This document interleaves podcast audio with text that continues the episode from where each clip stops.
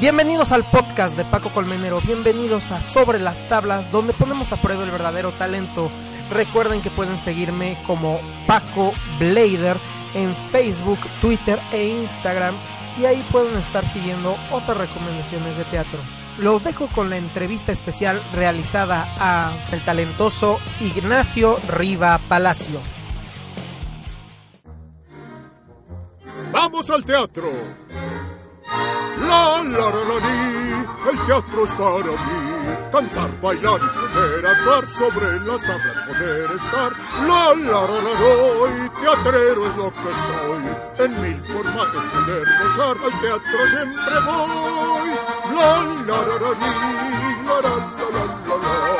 La, la, la, la, la, la, la, la, la, la, la, la, la,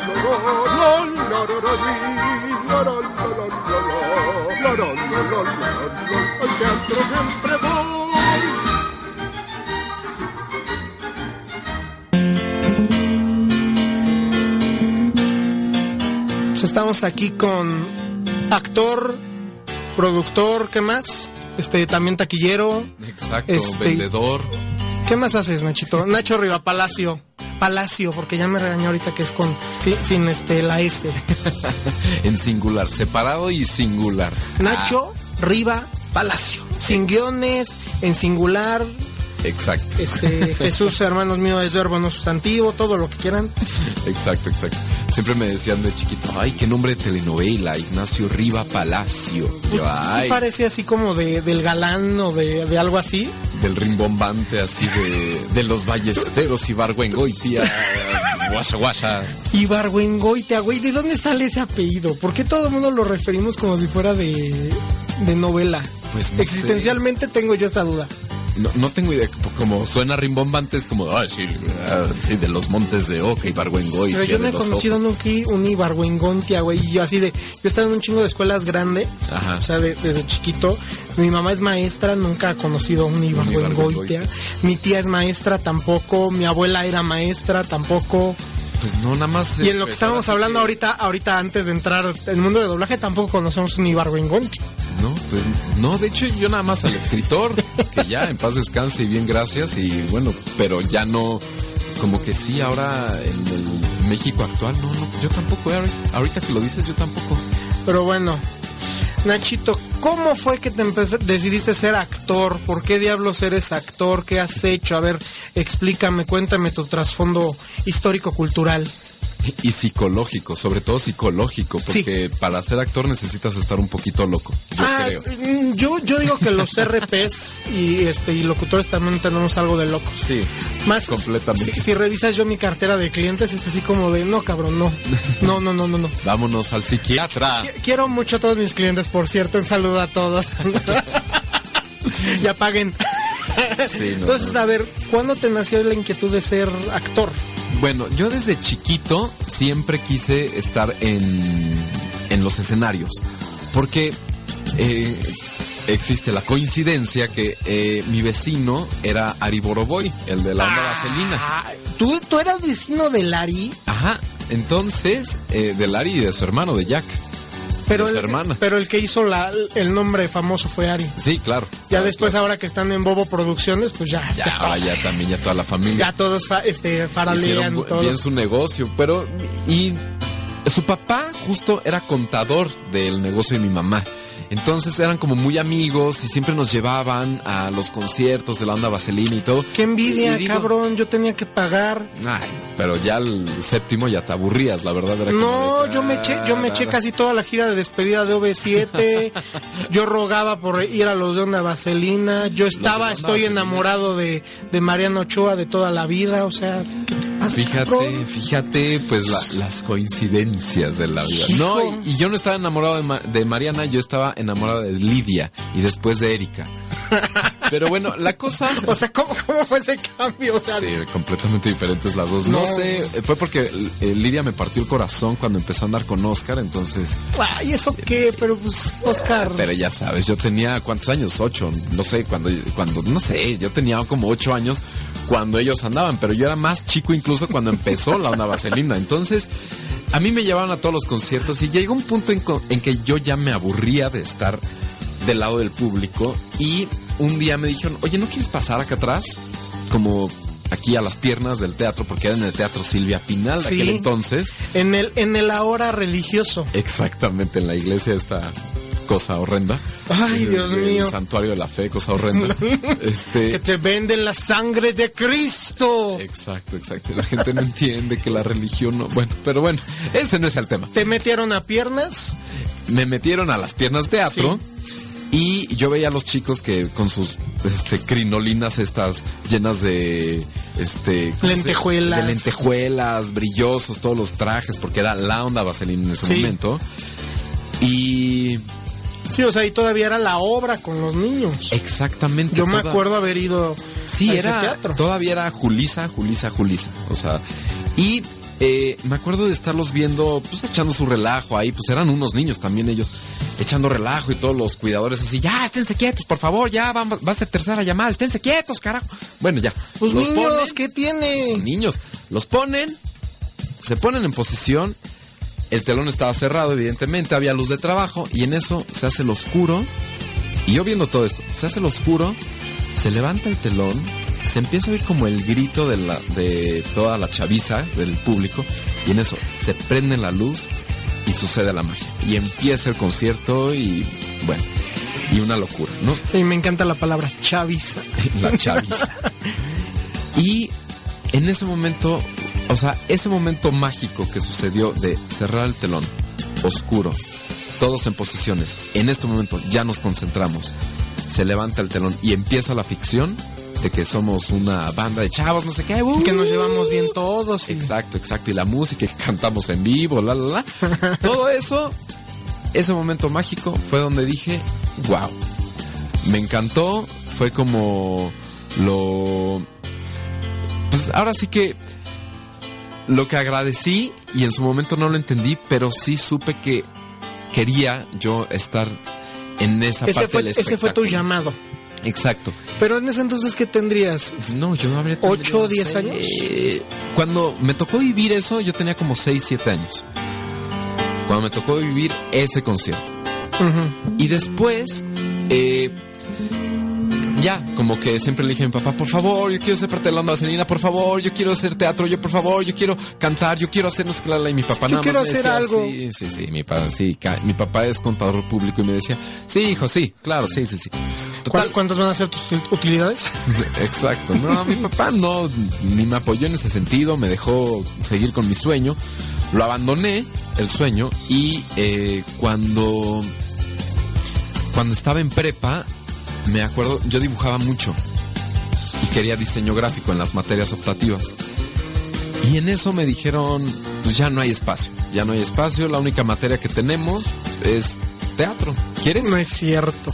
Y Yo así de, ah, bueno, a ver, pues sí, te Pero sí, me estás hablando, o sea, estabas tú en ese entonces, vamos a pensar como en tercero o cuarto de primaria cuando ocurre esta magia con la onda vaselina. sí, como en primero segundo. Y después, y después, este, o sea, pasas toda la primaria normal, como un niño normal, como Vivi, este, la secundaria igual, y hasta prepa otra vez, este, se te atraviesa el espectáculo. Exactamente, exactamente. Y he de decir que yo había visto, para ese entonces, en mi vida, había visto tres obras de teatro. Además de la onda vaselina. Sí, sí, sí, además de la Nueva Vaselina, pero había visto tipo La Bella y la Bestia, eh, La Dama de Negro, o sea, no, no tenía una cultura teatral realmente.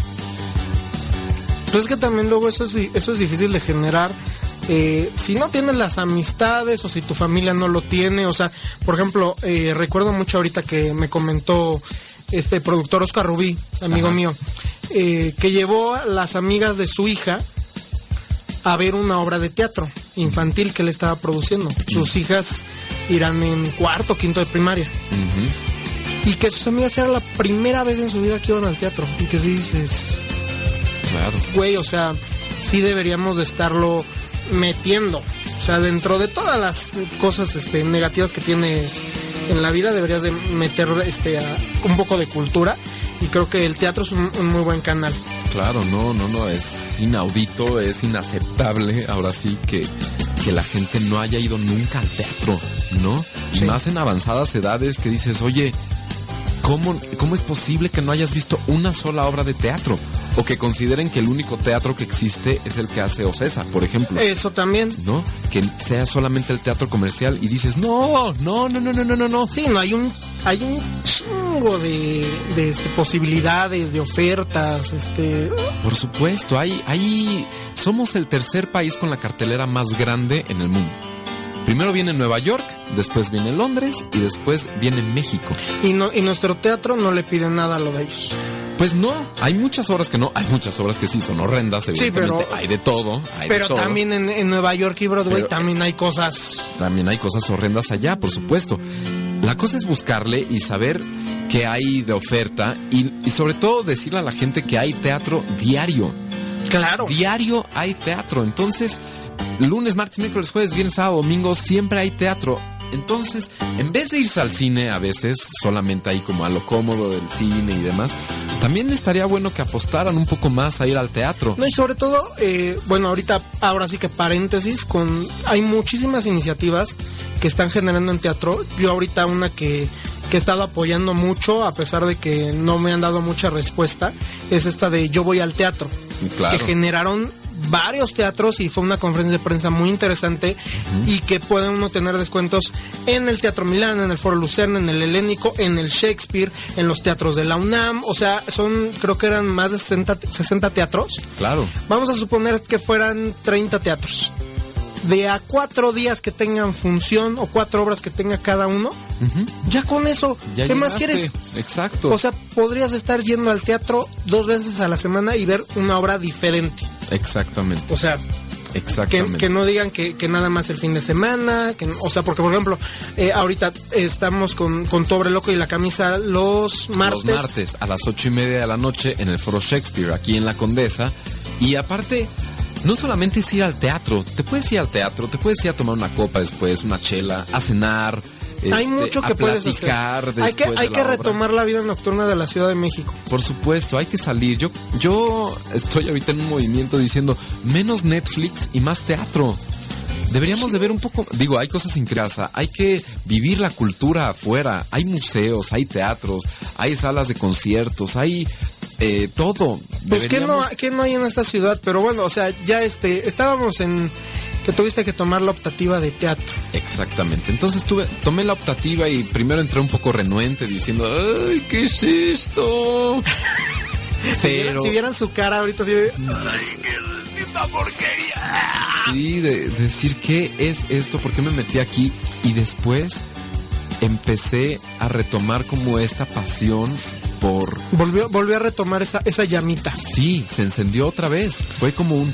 Me encanta el escenario, me encanta que la gente... Le me echaste gasolina en la prepa y Y yo echó ¿qué, la qué- gasolina qué- y qué obras este tuviste la oportunidad de montar ahí? Fíjate que la que en la que mejor nos fue, y de hecho nos fue tan bien que nos llevaron al concurso de, de la UNAM, Ajá. fue la cantante Calva de Ionesco, del Teatro del Absurdo. Sí. Sí y la fue conozco.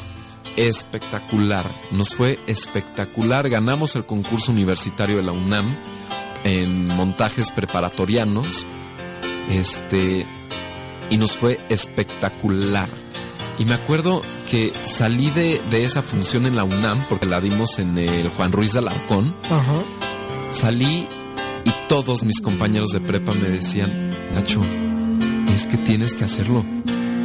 Tienes que hacerlo. O sea, así de, Que- güey, no me importa lo que cueste, tú tienes que actuar profesionalmente. Sí, sí, sí, de- me decían, el SEA te espera. Y yo, ay, ¿por qué el SEA? ¿Por qué Televisa?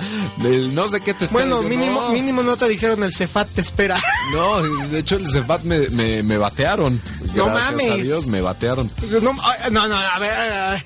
Sí, Pues entonces eres un actor muy malo. No, no es cierto. no sé, pero qué bueno que me batearon de esa escuela porque no sé dónde hubiera acabado y tuve... Muy mal, no, hubieras acabado muy mal. Pues sí, seguramente. No sé, mira, no, también hay, hay buenos actores del, del. Garbanzos de a libra, garbanzos de a libra. En todas las escuelas hay buenos y malos actores también. Pero bueno, la cosa es que me dijeron, Nacho, tienes que hacer eso, es increíble lo que haces. ¿Y qué- yo de ser un niño paso? buleado de toda la primaria, toda secundaria, como que por fin encontré mi lugar. ¿no? Como que ahí fue donde me pude acomodar. Ahora y sí donde... que como, no, no recuerdo en qué texto está eso de que dicen que eh, en, en el interior de un artista hay, hay, un, hay una voz, un grito que constantemente le está di- diciendo al mundo, véanme, aquí estoy. Sí, Encontraste eso, ahí. sí. Y no pues- es, no es de ego, eh, tiene que ver con un eh, encontrar tu identidad, tu lugar, tu pasión y tiene que ver con ya te encontraste en el mundo. Lo llamaría, o sea, es lo que a lo que iba, o sea, lo llamarías tu, tu razón para estar aquí. Por supuesto, definitivamente no me veo haciendo otra cosa. Eh, me veo interpretando, me veo en donde sea que se pueda interpretar, que se pueda jugar, que se pueda crear una historia. Ahí es donde quiero estar ¿Y ahí es donde me veo y en donde ¿Y dónde empezaste tu formación ya? ya profesional. profesional ya? fue en Casa Azul en Argos. Otro de Casa Azul, hijos. Sí, otro A de ver, Casa Azul. otra vez lo voy a decir, paréntesis. Si revisan todos los 40 programas, porque este es el programa 40 de esta serie, ha habido un chingo de gente de Casa Azul. Exijo un patrocinio de Casa Azul o que al menos me inviten a comer una vez al mes. Claro. Porque no mames, yo los- les estoy dando toda aquí la promoción porque además yo sí le, soy el único pendejo que les pregunta, oye, ¿dónde te preparaste? Le levanto, Casa Azul, Casa Azul, Casa, Casa Azul. Azul. La verdad es que Casa Azul ha resultado ser una escuela que ha sacado buenas generaciones, Sí. buenos actores. Muy buenos actores. Este, que es como el punto medio justo entre los de la ENAD, los del CUT y como el televisión, la la la, ha sido Casa Azul. Sí, o sea, sí, es el punto intermedio entre lo, lo cultural y lo comercial. Exactamente. La donde verdad, que ahí sí puedes decir, pues estudio en Casa Azul y pues ya decides tú existencialmente hacia dónde te vas, hacia los cheques de cinco cifras o a los de tres. Exactamente. Tristemente. Bueno, yo, yo te he de decir que eh, lo que tiene Casa Azul es que te da todas las herramientas para tú desarrollarte en el medio que quieras, sea cine, sea teatro, sea tele, y te vuelve muy meneable en ese sentido. Entonces, eso es lo, en mi caso lo que ha sucedido. Yo empecé ganando 70 pesos la función, más menos impuestos. Este, que esos tus papá, tu papá como buen contador ahí estaba. Sí, me dijo, eres un imbécil. Claro que cuando él sabía cuánto yo ganaba era de, eres un estúpido que hiciste. Este, la función de la Compañía Nacional de Teatro, ¿no? Esto fue en el Bueno, pero- 2003, en el Don Juan Tenorio. Cuando En el clásico, clásico. Ajá. Con Juan Manuel Bernal, Luis Rábago, eh, o sea, Mariana Gajá, Sí. Mariana Jiménez. eh, Esa a mí me acuerdo, me, me, me llevaron por parte de la secundaria. Seguramente, porque primero 2003. empezamos con... Sí, secundaria o prepa, no recuerdo bien. Empezamos con casi, no teatro escolar, pero bueno, fueron muchas escuelas a Bellas Artes primero y después al Julio Castillo, acá atrás del Auditorio Nacional. Sí, yo, yo fui ahí. Bueno, pues esa Que fue de mi hecho estuvo obra. cagadísimo porque, este, bueno, yo estaba en la escuela de paga. Ajá. Ah, no, fue, fue en la prepa, porque ese día nos dijeron día libre, pero hay que ir al teatro. Entonces, era una función temprano, bueno, relativamente temprano. Sí. Y este, y fue de, pues cada quien llegue como pueda. Exactamente. Y ahí me tienes a todo. Yo, yo aparte, pues, yo el único, pues, digamos que se la viví en las calles. Ajá. Con Vengas puro en niño metro. medio nice, pues vámonos en metro, cabrón. Y ahí yo casi como si fuera excursión. Pues oye, claro. es que es increíble el metro, pues oye, te deja ahí abajo, Sí. abajo del Julio Castillo, atrás Sí. del Auditorio Nacional. Es perfecto, pero entonces hiciste Don Juan Tenorio, ¿qué más has hecho? Hice Don Juan Tenorio primero con la Compañía Nacional, después hice Sueño una noche de verano con la Compañía Nacional. De William, Ajá, del señor Shakespeare. Y ahora estás en su pinche foro. Y ahora estoy en el foro, me está llamando Shakespeare. Y después hice con la Compañía Nacional también Susana y los Jóvenes. Después ya me salí de la Compañía Nacional de Teatro y empecé a hacer eh, teatro comercial. Eh, hice Ana Frank con Morris Gilbert. Después hice Todo sobre mi madre, Esa sí la recuerdo. eh, que con Lisa Owen y Ana Claudia Talancón y Margarita Gralia. Estaba padrísima esa obra, Sí. padrísima, padrísima. Eh, después hice Nadando con Tiburones, con el nominado al Oscar de Mian Bichir y con Poncho Herrera y con... Para que, pa' que veamos que hay niveles en el teatro. Oye, pues es que me fui del- de la compañía nacional, o sea, de lo más imba, imba, imba, me fui a, a lo comercial. Sí. ¿no? Que está padrísimo también, vivir esta parte ha sido padrísimo. Y después del teatro comercial empecé a hacer también teatro independiente. Que es otra cosa totalmente diferente. Otra cosa, otra cosa, el, el IMBA te paga seis meses después de que terminaste tu temporada. Bueno, di que te paga, porque ya ves ahora, Sí. a- no les pagan a los actores, a los Sí, vestuaristas. es un horror. O sea, lo que está sucediendo en el IMBA es una desgracia. Este, eso fue el IMBA. Después estuve con el, con lo comercial, que pagaba mejor, había una estabilidad económica, la la la, este, y te daba otro tipo de proyección. Y después te vas ganando como un poco más al público o a como un cierto prestigio de hacer teatro independiente.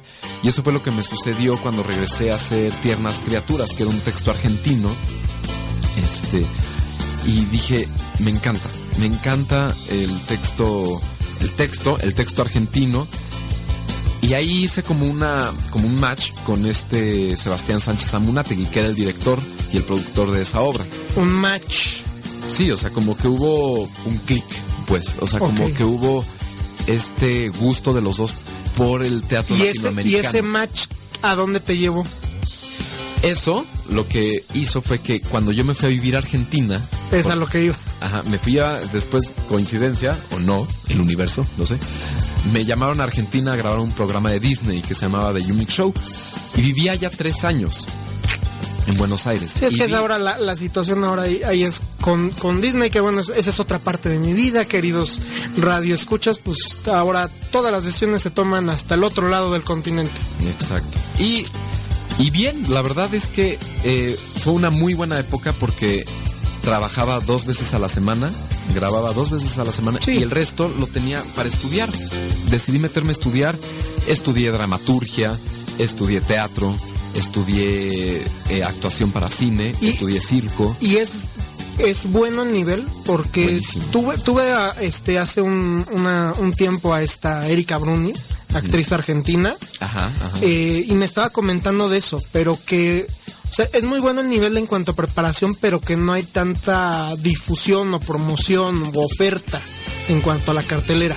Lo que, lo que pasa en Argentina es que eh, sí hay posibilidades de hacer mucho teatro, pero el problema es que tienes que saber a dónde ir.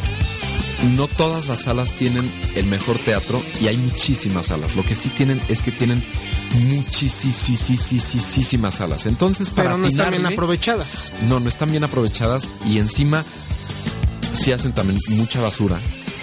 Y atinarle algo bueno es difícil. Porque es de, ay, hay mucho, pero, ay, ¿cómo? Ah, ¿Hiciste algo allá de teatro? No hice en el escenario, hice escribiendo allá. Ay, ahora también escribe el cabo.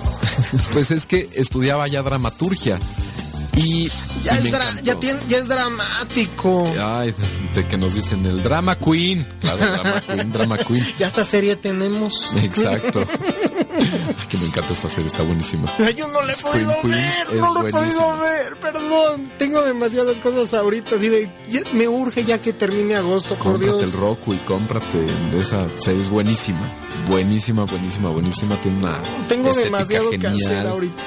Este. Pero entonces te terminaste esos tres años, trabajaste para Disney, eh, nada más actuando. Nada más actuando. O sea, ahí sí mostrabas tu, tu jeta también. Exacto. Y empecé a hacer tantito doblaje estando en Argentina porque era, ay, mira, tiene acento neutro, entre comillas. Sí, sí, sí, es que esa es la cuestión allá. Eso dicen que tenemos acento neutro, el cual no es cierto, pero bueno, Pues eh, eso dice. así está definido nuestro acento. Y bueno, y ahora sí que yo estoy sacándole también de tirabuzón eso en esta entrevista, porque pues ahorita ustedes ya saben, nuestra entrada este institucional, pues con, con la voz de, de mi abuelo, que nos hizo favor de cantarnos. Eh, es una versión diferente de la canción de Juan el Honesto. Exacto. Del, de- del honrado Juan o Juan el Honesto, como lo quieran ver en Pinocho, Ajá. que pues le canta a Pinocho, pues vamos al Vamos teatro, al que lo quiere hacer este actor famoso a él. Exacto. Que con ganas de decir, este, se gana un montón, y así yo así de, ¿dónde? ¿Dónde se gana montones? En ningún lado del mundo. Sí, fama.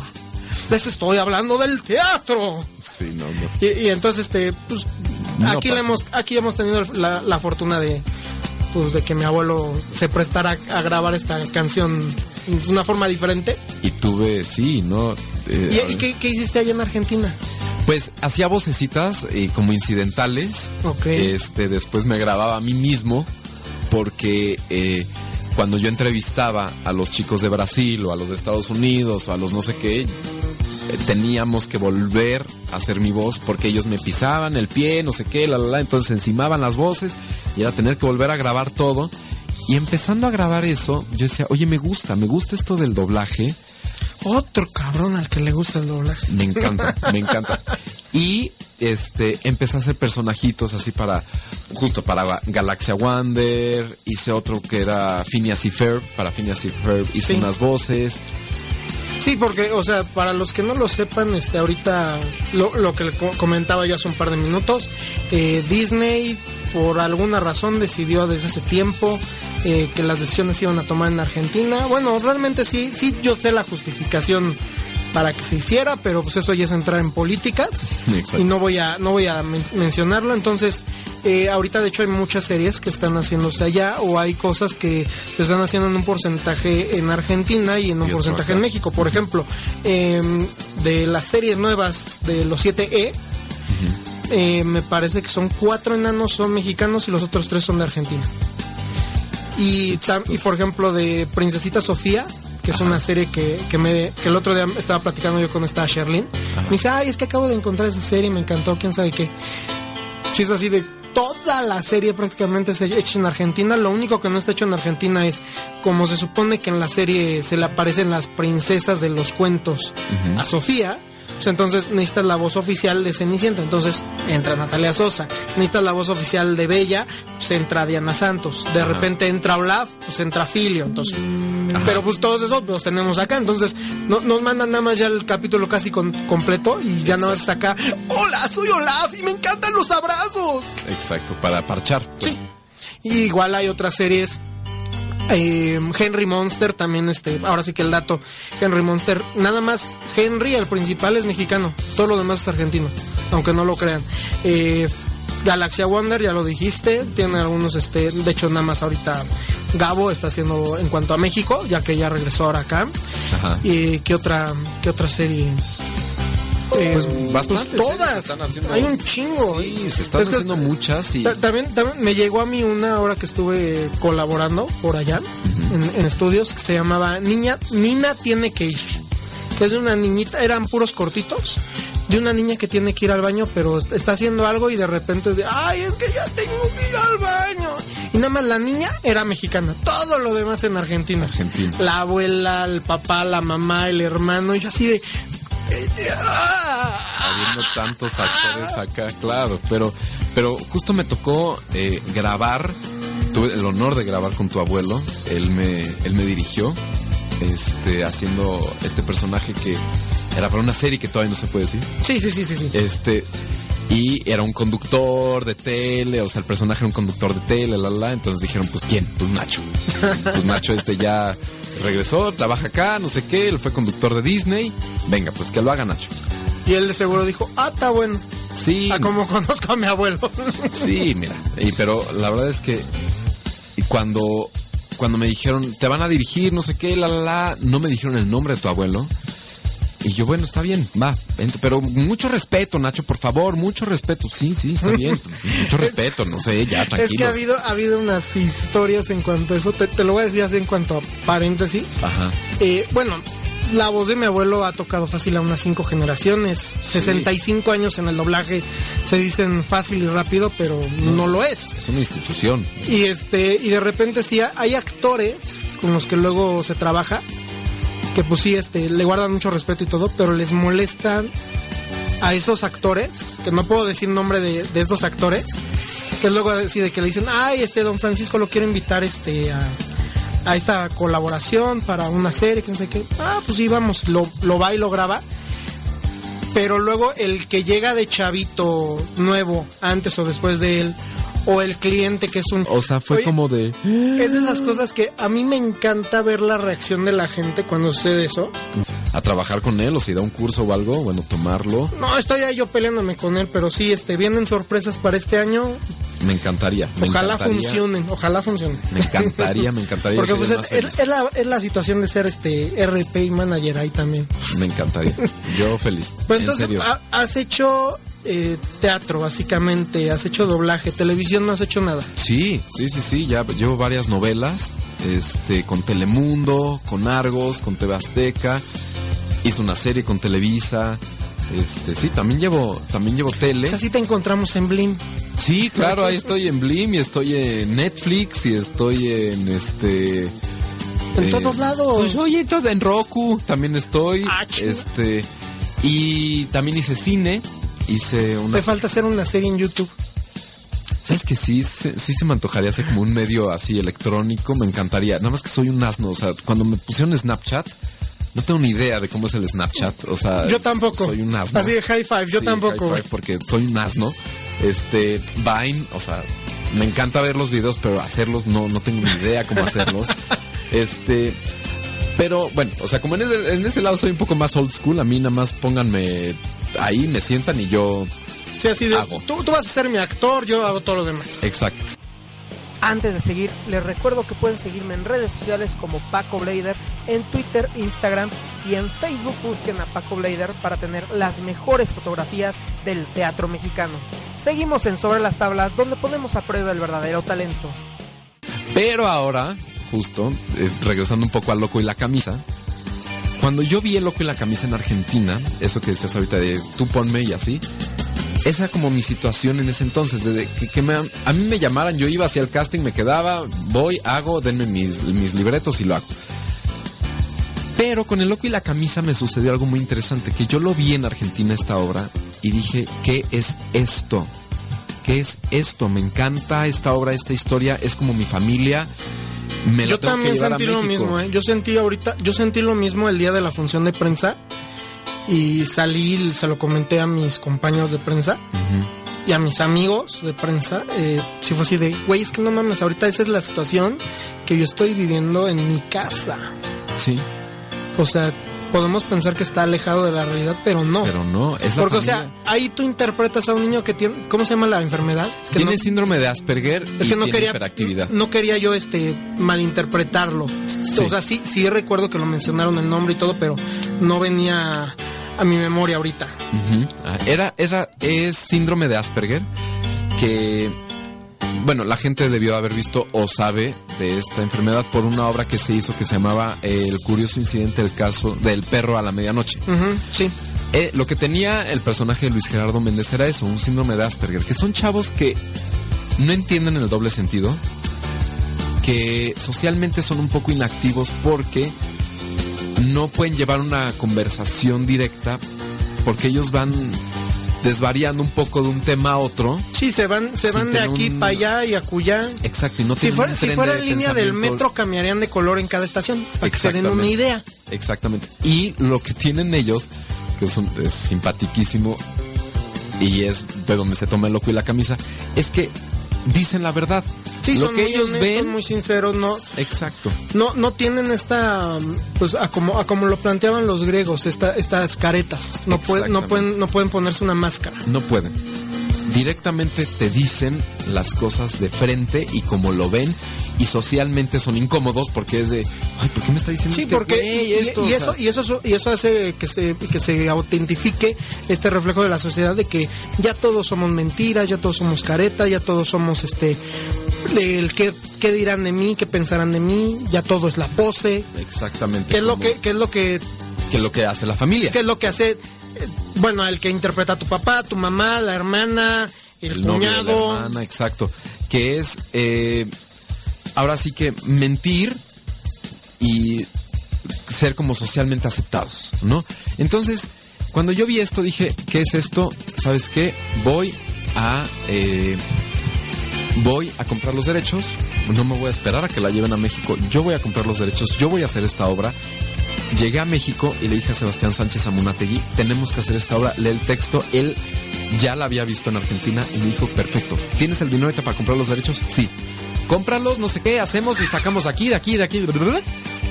Y así, tal cual, hicimos la obra. Uy, pero qué, qué genial que, la neta, qué chido que hayas tenido el dinero para poder hacer eso, porque luego uno se queda viendo cosas que dice, ay, güey, quisiera hacerlo, o quisiera arreglarlo, quisiera colaborar, o... Tienen que hacerlo. Cuando ves algo así que te impacta, que te, que te gusta y que puedes ver de alguna manera sacarlo adelante, háganlo, porque si no nos quedamos esperando a que nos llamen a la audición de tal, que, ay, que me llamen a tal, o que llame a en directo. Y ahorita, y ahorita se está dando mucho este eh, fenómeno, digámoslo así, o esta tendencia de que los actores estén autoempleando, que estén arriesgando sus propios dineros para contratar a otros actores, para generar estos proyectos alternativos, diferentes, que tal vez no son tan comerciales o que... Pero funcionan en su medida. o sea, funcionan o, que simplemente eh, no se les ve el potencial comercial. O sea, yo sí pienso en estas grandes empresas, o CESA, lo que sea, eh, que chance y la fueron a ver. Pero dicen, ah, está padre y todo, pero híjole, no, no le veo que pueda yo sacarle suficiente dinero. No, mejor no. Es así como decirles, no, güey, ve, arriesgale, golpéale, porque completamente. es increíble. A, mí, a mí me encantó y además, ¿es la segunda temporada o Es la segunda temporada. Segunda. De, porque nos fue muy bien en la primera. En la primera estábamos en otro teatro y nos fue muy bien. Empezó quedito, quedito, quedito y en eso fue tu, tu, tu, tu, tu, tu, empezó a agarrar fuerza, fuerza, fuerza y terminamos y ahorita la volvemos a retomar los martes porque todos estamos como en otros proyectos, otras cosas, la, la, la, y coincidimos todos que podíamos los martes.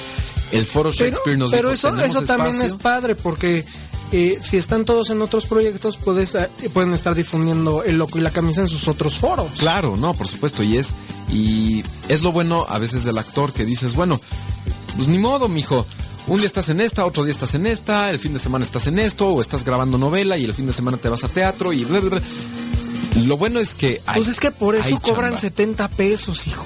70 pesos, sí, claro, porque si no, no alcanza. Me voy a quedar con eso, güey, y lo voy a hacer meme. Sí, 70 pesos más menos impuestos. o sea, no era que me dieran los 70 libres, eran 70 pesos más menos impuestos. O sea, imagínate, yo Así de alguien, alguien que le funcione ahorita la cabeza en las matemáticas que me diga entonces cuánto es. Sí, no sé, unos 50 y pico, no sé, ya ni me acuerdo cuánto me daban al final. Yo tenía mi bocho que se me descomponía cada rato. Ay, qué bonito. Este, Sí, no, llegaba tarde al teatro. No, era un horror, un horror. O sea, esa época de estudiante actuando al mismo tiempo, la la, era un horror llegaba Estudiambre y pobre actor. Sí, sí, sí. Yo llegaba empujando el bocho al Centro Cultural del Bosque porque se me descomponía en la bajada de reforma. Ay, no, era un horror. O sea, este, pero bueno. Uy, me das ternura y además así con ganas de si yo hubiera pasado por ahí, me dices, ay, ayúdeme. Aparentar que todo está bien, que ella es un buen partido para él, que, que ahora sí que el papá está viendo el signo de pesos en los ojos y está queriendo casar a su hija bien. la quiere posicionar. El papá un texto que me encantó, perdona, y ese sí lo voy a quemar así de. ¿Ves vieja? Te dije. ¿Qué, qué, te he dicho siempre? Vivir allá en las lomas. Sí, que qué bonito es. Qué bonito es, ¿no? Hay árboles y el tráfico, el smog. Hay el avión ahí en la fuente de petróleos. Es linda, es linda la zona.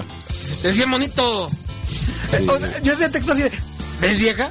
Yo así de, mi jefe. Sí, mi jefe, así es también. ¿Sabes qué te dije, Martis?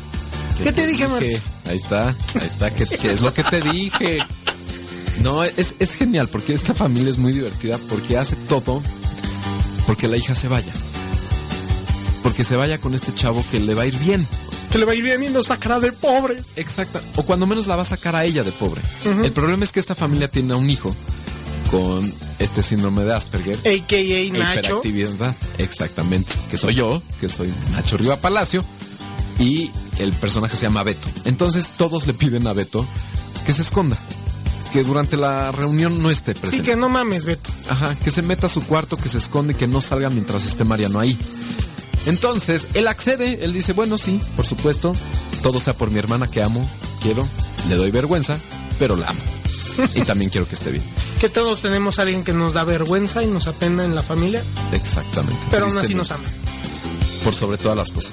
Eso sí, esta familia se ama por sobre todas las cosas, pero saben que sería un error que Beto estuviera en la reunión. Entonces, lo esconden y viene la reunión, todo va sucediendo bien, un poco de más salsa por aquí a los tacos, como tratando ahí medio de impresionar, el novio es medio mamonzón. Sí, así de, ¿y Este, qué onda con esta casa? No, Esta casa Oye, horrenda. pero el detalle que me encantó. el día del estreno que nos estaba cayendo un diluvio. Sí, claro. Y que le dice al novio, ay, quédate afuera tantito. Con, este diluvio. tormenta, sí, con esta tormenta, ¿qué te pasa, hija? Sí, ade- además aquí, ¿sabes qué le hubiera agregado? Porque eso pasa en el Shakespeare.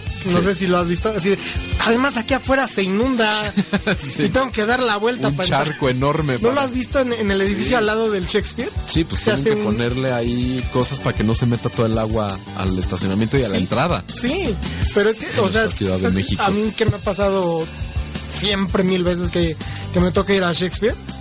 Si es luego así de, güey, Sí, pónganle una coladera, hijos. si de, abran un hoyo aquí, por Dios. O una bomba, no sé, pero sí, eso hubiera sido genial que lo agregara. Así, pues sí, mijo, pues ya, ¿qué le hago? Sí. Bueno, y entonces... Pues, eh, pero es que, o sea, to- todo, el, todo el dilema y toda la, la confusión y situación de la obra corre a través de este chavo. Por esta situación de que es neto, que es auténtico, que no acepta que haya caretas, engaños, doble sentidos, doble moral. Exacto, él y él sobre todo quiere hacer justicia porque cuando él se da cuenta, cuando Beto se da cuenta que el novio de la hermana es un patán y que la va a tratar peor que como trata a su papá, a su mamá, él dice no.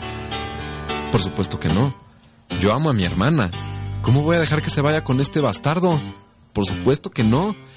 Y Beto se va a encargar de desenmascarar al novio, o sea, el nuevo novio de la hermana, y desenmascarar todas las mentiras que acaba de decir el papá, todas las mentiras que acaba de decir la mamá, todas las mentiras que le ha venido diciendo eh, su hermana al novio. Y no, eh, sí, y no solamente todas las mentiras que le han estado diciendo al novio, sino hasta internamente las situaciones que se han estado escondiendo y todo en el mismo día. Exactamente, exactamente. Que, que es lo único que, o sea, todo y todo por, por una tontería como es una camisa. No vamos a decir qué es lo que sucede con la camisa, No, no, no vamos a spoilear. pero, o sea, viene implícito en el título de, de la obra que pues algo sucede con, con, Con esa mentada camisa. con esa mentadita camisa. Exacto. que, que además este no cómo, cómo ha estado la, la reacción del público porque de que te estás divirtiendo y todo el final a mí se me hace muy pesado muy golpe a la cara Sí. muy así como para de que te estás te digo riendo a una cara de total seriedad Sí. a impacto el final no vamos a decir cómo es el final pero cómo ha estado la reacción del público porque Le encanta. O sea, porque yo como que sentía yo entre mis compañeros así como de güey incomodidad. aplaudimos, este, Es que nos es, paramos y nos vamos. ese, ese es justo lo, eso es justo lo interesante de este texto, que es una comedia, está catalogado como una comedia, te ríes una hora diez, pero los últimos cinco minutos no te ríes absolutamente nada, porque te la empiezas a pasar mal, porque te pones incómodo por todo lo que empieza a suceder en esos últimos cinco minutos de la obra, que es un giro de 180 grados,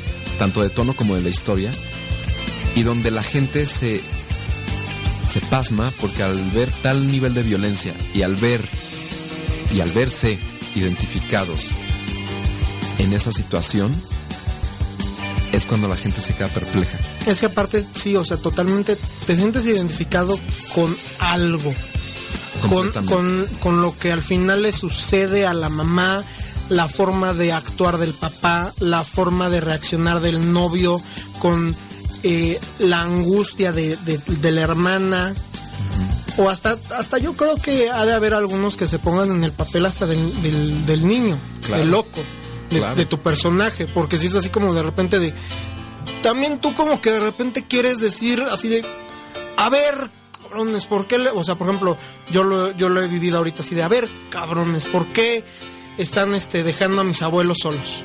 Nada más, nada más cuando les conviene para Navidad o cuando necesitan algo, ahí están bien para chingar, para chingar, para chingar.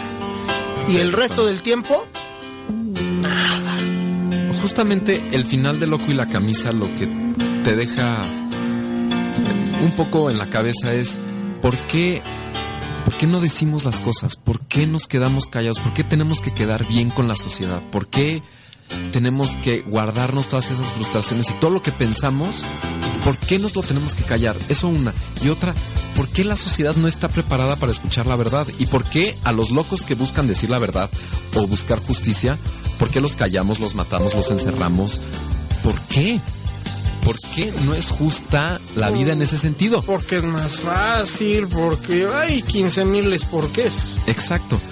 Pero eh, esa es una pregunta que te deja pensando eh, la obra en esa catarsis que hay al final de la obra y después se van a sus casas y tengo amigos que me siguen mensajeando de, güey, pero dime, ¿la hermana se queda con el novio?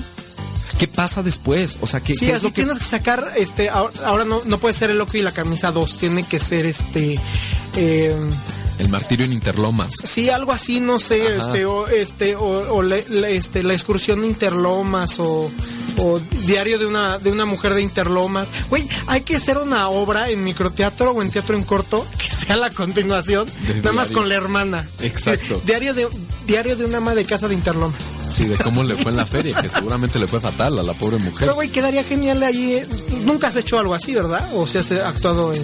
En microteatro. ¿En micro o en nunca, teatro en corto? Nunca, nunca. ¿Se te antoja? Sí, se me antojaría muchísimo. Ya muchísimo. tenemos proyecto ya, hay que Ya empezar a tenemos así, exacto. Ya, Órale, drama. Ya lo armamos. Ya lo armamos. Y si no, y si no consigues a, a, este que la actriz quiera seguir haciéndolo, yo te consigo un estelar. Hombre, pero por supuesto. Uno de esos estelares del viejo canal de las estrellas, antes de que se hiciera piñata de Navidad. Exacto. Pues bueno, Nachito, Pues muchas gracias, oye. no hombre a ti, ya muchas salió muy reveladora este la, entrevista, ya está para que hagas casting. Eh, Voy a convencer a mi abuelo de que quiera ir a, a verte a Loco y la camisa. Me encantaría. Mira, vamos a estar todo agosto y todo, todo septiembre, los martes a las ocho y media en el Foro Shakespeare, que está en la calle Zamora número 7, en la colonia Condesa. Y bueno, pues ahí los esperamos. Y vengan al teatro, vengan, vengan, vengan al teatro. Este, menos Netflix, más teatro. Y atrévanse a vivir la cultura. Y sobre todo atrévanse a preguntarse quién está más loco, el loco que dice la verdad o la sociedad que no quiere escuchar la verdad. Sí, no, o sea, aprovechenlo. Ahorita, de hecho, terminando la entrevista, vamos a tener otra entrevista el día de hoy, pero ahora sí que en el Inter voy a estar haciendo ahorita lo que es la cartelera, para que vean las opciones, y estas ahora sí que yo siempre lo digo, luego son las opciones de los que son mis cuates, son a los que más apoyamos y todo, pero pues porque, porque luego son los que no pueden pagar sus vallas publicitarias, sus camiones. Exacto. Quiero mucho a todos mis amigos que este productores eh, independientes, aunque se enoje el señor Morris Gilbert, que, que este tienen estas inversiones, pero pues también hay que darle espacio a, No, a, todos lo, lo más posible. Y, Claro. para- y ya saben que para eso está este programa.